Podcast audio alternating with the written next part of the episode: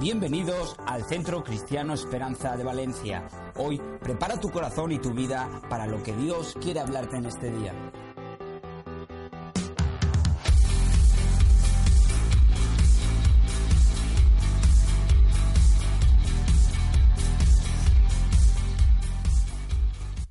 Comenzamos el domingo pasado hablando acerca de algo importante que es cambiar la historia de- del mundo. Dios nos llamó a eso. Y cuando hablamos de África, es, yo sé que lo que estamos haciendo tiene que ver con esto, con llamar, estamos llamados a cambiar la historia de alguien más. Y comenzamos el domingo pasado hablando acerca de dos puntos principales. El primero era estar enfocados. ¿Enfocados en quién? Enfocados en Dios. Si yo me enfoco en Dios y Dios es la prioridad número uno en mi vida, yo cada día voy a ser más como Jesús. Porque nuestro propósito, nuestro, nue- el por qué estamos aquí en este lugar, es porque queremos ser, como hablamos en la palabra este año, ser seguidores de Jesús. Que su carácter se refleje en nuestra vida. Como era Jesús, ser nosotros. Y si hay algo que Jesús nos deja en su palabra, es que es alguien que daba su vida por los demás. Alguien que sabía servir, alguien que no le importaba el dejar todo atrás por ti y por mí. Entonces, si yo quiero ser seguidor de Jesús y parecerme más a Jesús, yo necesito aprender a servir. Hablábamos en los grupos de crecimiento este jueves con los hombres, cuando Dios habla acerca de los dones, ¿no? A uno evangelista, profeta, maestro, todo lo que hay, dice, los puso con una cosa, para servir. No dice para, uy, para que viajes por todo el mundo, para que prediques frente a un estadio, para que tengas la iglesia más grande del mundo. No, si Dios te dio algo para hacer, es para que sirvas. Y ese servicio es para que lo pongas al servicio del cuerpo de Cristo. O sea, fíjate qué bueno que es Dios. Te da algo buenísimo, pero ni siquiera es para ti, es para que bendigas a otro.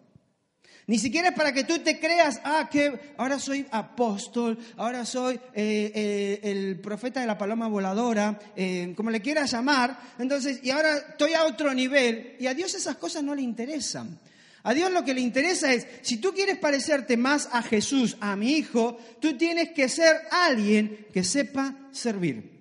Y tú y yo no vamos a aprender a servir si nosotros no estamos enfocados en Dios. Si nuestro enfoque principal es Él. Nosotros no vamos a aprender a servir si nosotros no aprendemos a conocer a Jesús, que es lo que vamos a estar haciendo a lo largo de todo este año. La segunda cosa importante que hablábamos de cómo cambiar el mundo en el que estábamos era cuál. Uy, Dios. A ti no te pregunto porque no viniste el domingo pasado. Pero. ¿Cuál era la segunda cosa importante? ¿Vamos a predicar del mensaje pasado? Primera de Juan 3:18 dice, queridos hijos, que nuestro amor no quede solo en palabras, mostremos la verdad por medio de nuestras acciones.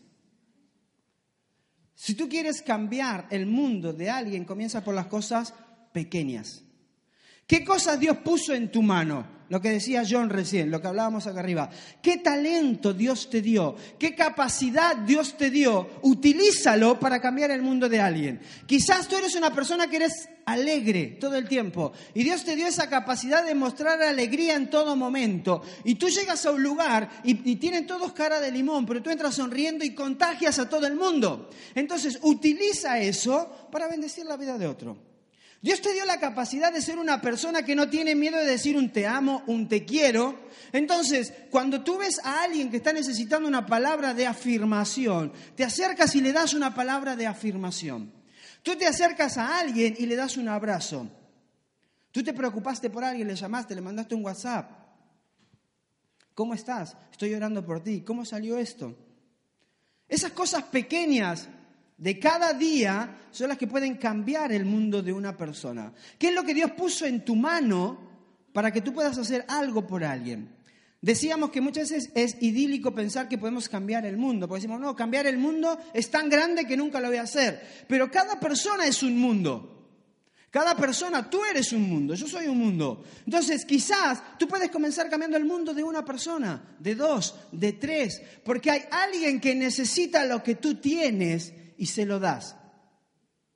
Cambiar el mundo es posible si nosotros estamos enfocados en Dios y comenzamos a hacerlo con las cosas pequeñas. Por eso este pasaje de 1 Juan me encanta. Dice, mostremos la verdad por medio de nuestras acciones.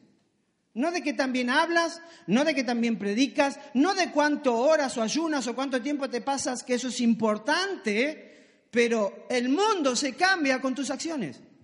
El mundo se cambia con mis acciones. El mundo se cambia con las cosas pequeñas de cada día. Si tomamos decisión de que nuestro amor no quede solo en palabras, vamos a poder impactar el mundo de muchas personas. Y quiero terminar compartiéndote lo que tenía preparado para hoy. Primero dijimos enfocarnos. Segundo, cosas pequeñas. Utiliza las cosas pequeñas que tienes en tu mano. Por eso, cuando hablábamos, un día estábamos eh, tomando un café con María José y Paco ahí eh, fuera de su casa y hablábamos acerca de misiones y yo le decía a María José, le digo, tú eres muy, muy creativa, muy buena haciendo cosas con la mano. Eh, Carol es espectacular, hacen unas cosas que, que tú flipas con de muñecos y no sé qué. Digo, pues hagamos misiones con lo que sabes hacer. Creemos y de ahí nació todo lo que estamos haciendo, porque Dios te dio algo, no te lo quedes utilízalo para cambiar el mundo de alguien más. Y hoy quiero compartirte la tercera cosa. Hay una historia en la, en la Biblia de un ciego que, bueno, hay varios ciegos, ¿no? Uno, de ellos era el ciego Bartimeo. No sé si recuerdan la, historia del ciego Bartimeo. Y voy a leerte un pasaje nada más que está ahí en Marcos eh, 10:51. Se va Jesús caminando y se encuentra con el ciego y le dice, ¿qué quieres que haga por ti? Le preguntó Jesús. Mi rabí, dijo el hombre ciego, quiero ver. Y tú dices, ¿qué pregunta más tonta? Si tú tienes un ciego que está ahí esperando, o sea, que lo, que mejor anhelaría, lo que más anhelaría es poder ver. Entonces viene y Jesús le, pregunta, ¿qué es lo que quieres que yo haga por ti en este, en este tiempo? Y el ciego le responde de esta manera, quiero ver. Y yo quiero hablarte en esta mañana de que una fe secreta es una fe superficial. Hablábamos hace un tiempo atrás, hablando de decisiones, de que ah, eh, hay cosas en mi vida que son personales, pero hay otras cosas que van a ser públicas. Y tu fe no cabe dentro de lo personal y privado, cabe dentro de lo personal y público. ¿Por qué? Porque tú y yo necesitamos dar a conocer lo que conocemos, a quién hemos creído. Porque si no, es difícil que otras personas puedan encontrarse con Dios. Entonces, si yo tengo una fe secreta, que es que nadie se entere que yo soy cristiano, que nadie en mi trabajo sepa que voy a la iglesia, que nadie en mi trabajo sepa que yo creo en Dios. ¿Cómo alguien va a conocer de Dios si tu fe es secreta? Es una fe superficial. Crees tanto en eso que te lo tienes que guardar muy profundo. Y no es lo que la palabra nos enseña, porque para cambiar el mundo de otra persona, mi fe tiene que ser pública. Di conmigo público. Y eso no nos gusta mucho. Ahora, si tú te creas un perfil público del Facebook, significa que todos los que quieran entrar a ver tu perfil van a ver esa foto de postureos que hacemos. Acá estoy en el gym. ¿No? Primer día, dándole duro. Como decía el pastor Pablo, ¿no? Acá las fotos de, de Nueva York, ¿no? Acá sudando la gota gorda en África. Tu fe necesita ser pública. Porque si tú, no, tú y yo no demostramos lo que creemos, es imposible que otras personas puedan ver en nosotros eso. Cuando Jesús le dice al ciego Bartimeo, ¿qué es lo que quieres que haga? Él dice que quiero ver. Lo único que le está diciendo al ciego es, él está dando la oportunidad a Bartimeo de decir, proclama lo que crees.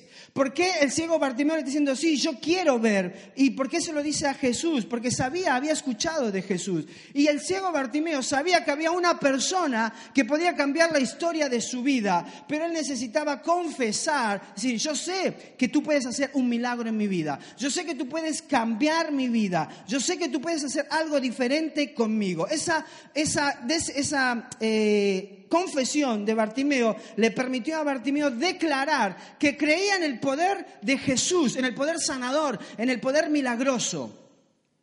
Mira, yo estaba esta semana, hoy justamente de la mañana estábamos orando por varios motivos de oración, porque hay mucha gente enferma, hospitalizada, eh, un, par de eh, amigos, eh, el coach con el que yo voy tenía su esposa mal. Entonces yo le digo, le llamo por teléfono y le digo, eh, ¿querés que ore, que rece por, por, quizás la palabra orar no la entiende, pero sí entiende la palabra rezar? Digo, ¿querés que rece por tu esposa? Yo puedo hacer una oración por ella, eh, yo voy a estar orando por ella para que se ponga bien. Y, y declarar de que yo creo en un Dios que hace milagros. ¿Cómo esa persona va a ver un milagro si yo no tengo la capacidad de declarar que Dios puede hacer un milagro en la vida de alguien? Es imposible. Cuando pasa esto con Bartimeo, Jesús le está dando esta oportunidad, pero me encanta lo que viene este, acerca de, de, Bartimeo. Bartimeo estaba diciendo que creía que Jesús era quien dijo que era, que Jesús tenía el poder de cambiarlo y que Jesús haría exactamente eso. Cuando tú y yo hablamos de nuestra fe, de que a pesar de que tienes un problema, una enfermedad, y alguien te dice, no, que te, bueno, pobre, pues, no, yo creo en Dios, yo creo que Dios va a hacer un milagro, yo creo que va a hacer una obra, yo creo que Dios va a restaurar mi matrimonio, yo creo que Dios va a restaurar la vida de mi hijo, yo creo que Dios va a restaurar esta relación, yo creo que Dios va a traer sanidad lo que estás haciendo es haciendo pública tu fe. Porque cuando tú y yo hacemos pública nuestra fe, damos la oportunidad que otros puedan probar de que Dios es real y verdadero. Porque si tu matrimonio se arregla porque tú te sanaste de algo y nunca nadie de tu entorno lo supo, ¿cómo van a saber que Dios obró un milagro en tu vida? Se encuentra Jesús con un segundo eh, ciego, que es el del estanque de Bethesda, y en Juan capítulo 5 dice, y había así un hombre que hacía 38 años que estaba enfermo, cuando Jesús lo vio acostado y supo que llevaba ya mucho tiempo así, le dijo, ¿quieres ser sano? Señor, le respondió el enfermo, no tengo quien me meta en el estanque cuando se agita el agua, y entre tanto que voy, otro desciende antes que yo. Jesús le dijo, levántate, toma tu lecho y anda. Y me encanta esta parte, porque lo que Jesús estaba haciendo con, con, este paralítico en el estanque de Bethesda era decirle, yo te voy a dar sanidad, pero lo que va a cambiar el mundo de las personas que están a tu alrededor es tu testimonio. Di conmigo testimonio. ¿Sabes qué es lo que va a cambiar el mundo de las personas que están a nuestro alrededor? Mi vida cómo yo vivo mi vida. Por eso, por eso Jesús hace algo increíble. Dame un segundito. Jesús hace algo increíble con el ciego. Si bien esto no era un, un, lecho donde estaba, pero simplemente para ejemplificarlo, Jesús lo sana al paralítico y le dice, ok, pero no te vayas corriendo. Coge esto que te tuvo postrado durante 38 años, póntelo al hombro y ve por todos lados, porque el que te vea va a creer. Porque alguien está viendo. Entonces, lo que Jesús nos está enseñando es que tu vida y mi vida es el mayor testimonio que nosotros tenemos para cambiar la vida de otra persona. Pero no por lo que dices, por lo que ven. Ah, mira, este tenía un matrimonio roto, destrozado, divorciados, y Dios lo restauró. Mira, este tenía cáncer y Dios lo sanó. Este su hijo estaba más perdido, como decimos en Argentina, que turco en la nieblina. No tengo ni idea por qué se ha dicho, pero lo decimos en Argentina. Estaba re perdido, pero fíjate ahora, Dios lo utiliza. Pero ¿qué es lo que cambia la vida de otras personas? No lo que hablas, tu testimonio. Por eso Jesús le dice al ciego, levántate, eres sano, pero toma tu lecho, ve, y cuando los otros vean lo que yo he hecho van a creer en mí. ¿Por qué? Porque la mejor manera que nosotros tenemos para cambiar el mundo de otra persona no es lo que tenemos simplemente a nuestra mano, los recursos, lo que sabemos hacer. Lo bien que hablamos de Jesús es nuestro testimonio. Es como vivimos nuestra vida para que otros puedan creer en Dios y que tú puedas decir, che, yo quiero lo que tú tienes. Che, yo necesito oración porque tengo mi esposa, porque tengo esto mal, porque tengo aquello otro. Y como tú crees en Dios, ¿por qué no le orás a Dios a ver si Dios puede hacer un milagro? Che, ¿por qué no me hablas de cómo haces para, eh, para educar a tus hijos en medio de esta sociedad en la que está? ¿Por qué no me dices cómo haces para llevarte mejor con tu esposo o con tu esposa en medio de un mundo en el que vivimos tan crítico? Por lo que tengo, por lo que Dios me ha dado. Eso es lo que Jesús le estaba diciendo, toma tu lecho y anda. El que seamos verdaderos seguidores de Jesús es probado en nuestra vida por cómo vivimos, no por cómo hablamos.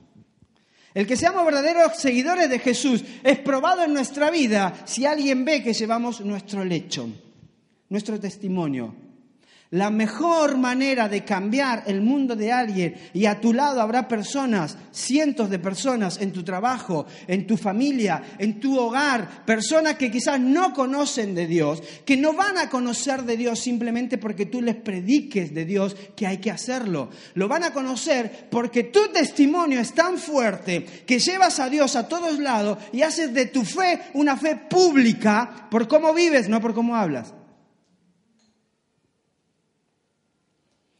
Queremos cambiar el mundo de alguien más. Y debemos hacerlo a través de nuestro testimonio. Nuestras acciones no nos hacen más cristianos, simplemente demuestran lo cristiano que somos. Nuestras acciones simplemente son un reflejo de lo que Dios hizo en nuestra vida. Las personas a nuestro alrededor tienen que ver fruto de nuestra relación con Dios. Mira este pasaje que me encanta de... Eh, todos conocemos quizás la historia de la mujer samaritana. Los samaritanos eran un, un, pueblo que no era querido y amado por los judíos, porque era una mezcla, y, y entonces como que eran los despreciados, ¿no? No se juntaban los judíos con los samaritanos.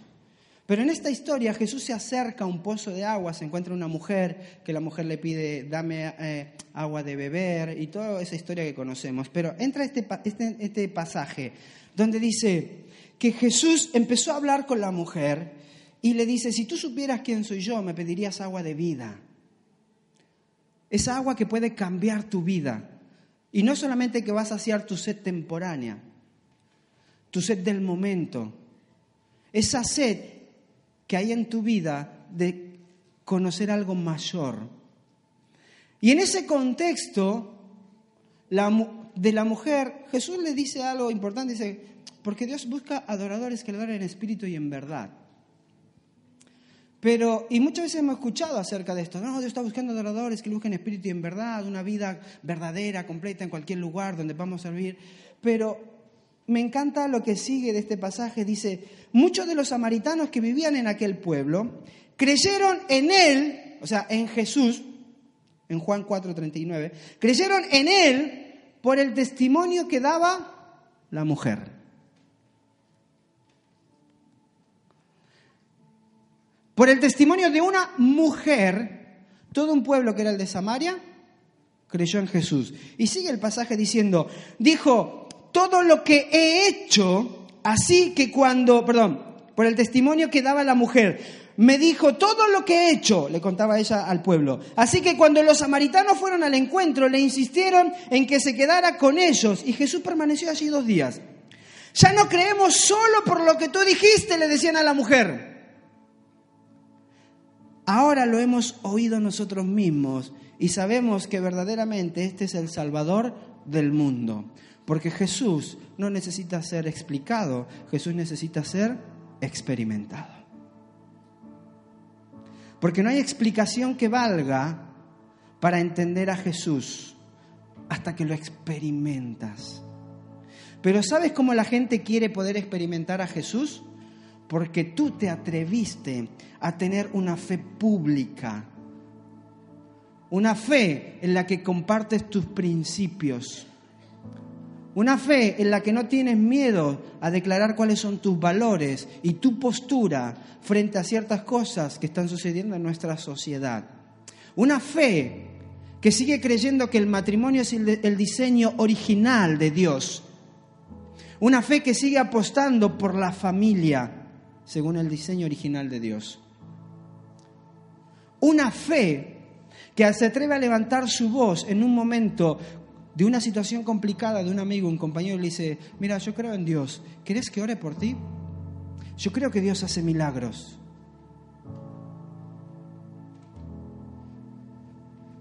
Yo quiero orar por ti porque yo sé que las cosas en tu matrimonio no van bien y en el mío quizás no son las mejores, pero yo tengo algo, que yo tengo a Dios como centro de mi vida. Y cada vez que vienen los problemas, yo siempre recurro a Dios. Porque Dios es mi prioridad número uno. Y la forma de cambiar el mundo de una persona es con tu testimonio, es con el mío.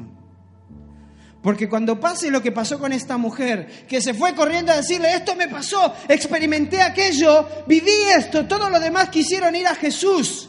Y cuando encontraron a Jesús, le dijeron, wow, ahora yo experimento lo que experimentó esa mujer. Ya no es solamente lo que escuché de ella, sino que yo lo vivo en mi vida. Y yo puedo cambiar el mundo de otra persona a través de mi vida, a través de mi testimonio. Ayer compartía con Gio, que ahora se los voy a presentar, a Gio Pascuale, que ya lo conocen. Compartía con Gio cómo ella me, me contaba cómo se había encontrado con Jesús hace un par de meses atrás.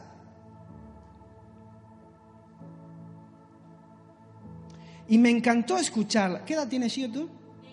20, parece de 25. No, eh, tiene 20 añitos. Y compartíamos acerca de cómo se había encontrado con Jesús. Pero sabes que para que yo se encuentre con Jesús necesitó un tío que se llama Pascuale, que no tuviera vergüenza de sentarse a comer y pedir la bendición por sus alimentos. Un tío que en el medio del mundo en el que se mueve no tenga miedo de hablar de sus principios, de sus valores.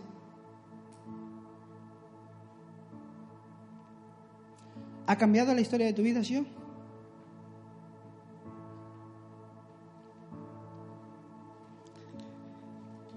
Muchas veces perdemos tanto tiempo con ilusiones de algún día voy a cambiar la historia del mundo. Cuando yo sea, cuando yo tenga, cuando alcance, nunca lo vas a hacer. Porque si tú y yo no somos fieles en lo poco que tenemos, que es tu testimonio primero, es difícil que tú puedas cambiar el mundo de alguien. Dios nos llamó a ser cambiadores de mundo. Necesitamos estar enfocados en Él, utilizar esas cosas pequeñas que tenemos, pero lo más grande que tú y yo tenemos se llama testimonio, vida.